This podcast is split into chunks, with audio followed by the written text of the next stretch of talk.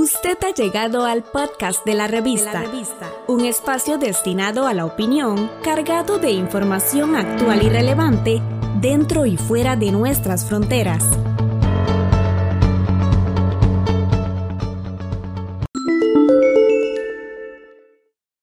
Hace ya más de seis meses que la Organización Mundial de la Salud, OMS, declara el coronavirus como pandemia.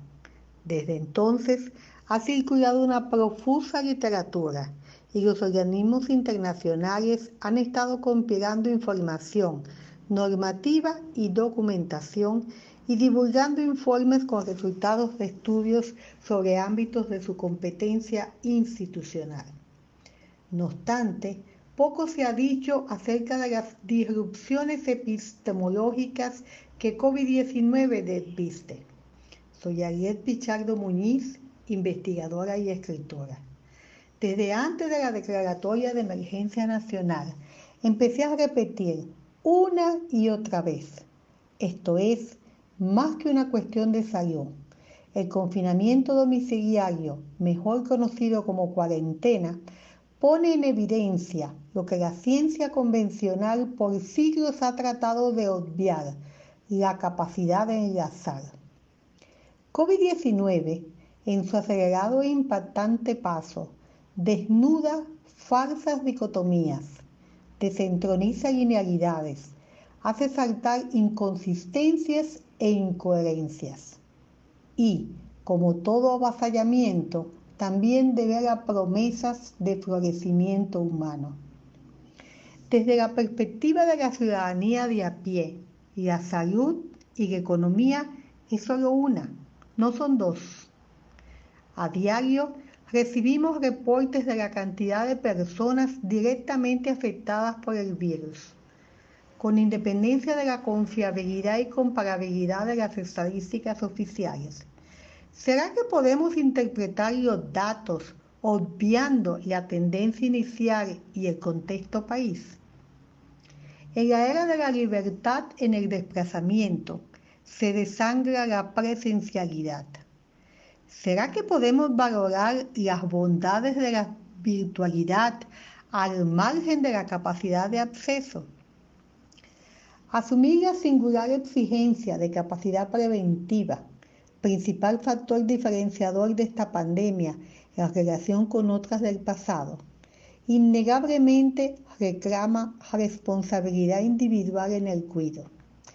¿Será que podemos renunciar a la acción colectiva como motor que mueve ese engranaje? El gran ausente en las decisiones de política pública, el territorio.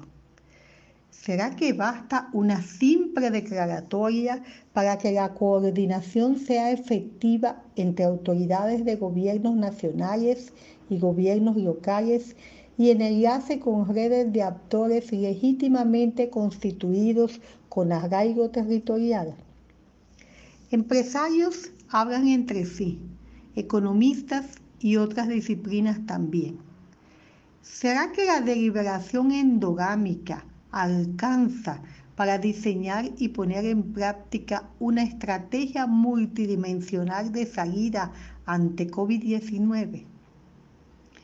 El Estado históricamente pasa de gendarme a interventor, benefactor, productor, regulador. ¿Será que ahora puede anclar su papel en mero recaudador de impuestos? El mercado, el Evangelio según San Lucro, libro sagrado de los tiempos, la libertad de elegir y a dar dinero, decía José Luis San Pedro. ¿Será que si vamos al mercado sin dinero podremos comprar? El bienestar físico, social y mental, como la misma OPS propugna, es requisito sine qua non para el funcionamiento de la economía, el mercado incluido. Los parámetros de comparación internacional pierden pertinencia y los promedios nacionales sin desagregación también.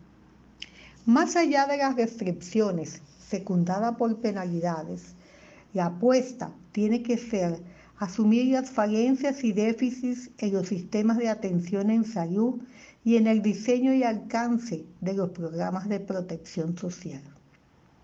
A nivel mundial, el impacto de la pandemia pone en evidencia qué tan vulnerables somos como países y cuál es el alcance de nuestras capacidades nacionales para propiciar, facilitar asimetrías y evitar mitigar exclusiones. En fin, es tiempo de una forma diferente de gobernanza. El norte tiene que ser la mejora sustancial de la calidad de la democracia. En educación y concienciación de y desde la vida cotidiana en y hacia el territorio está la clave.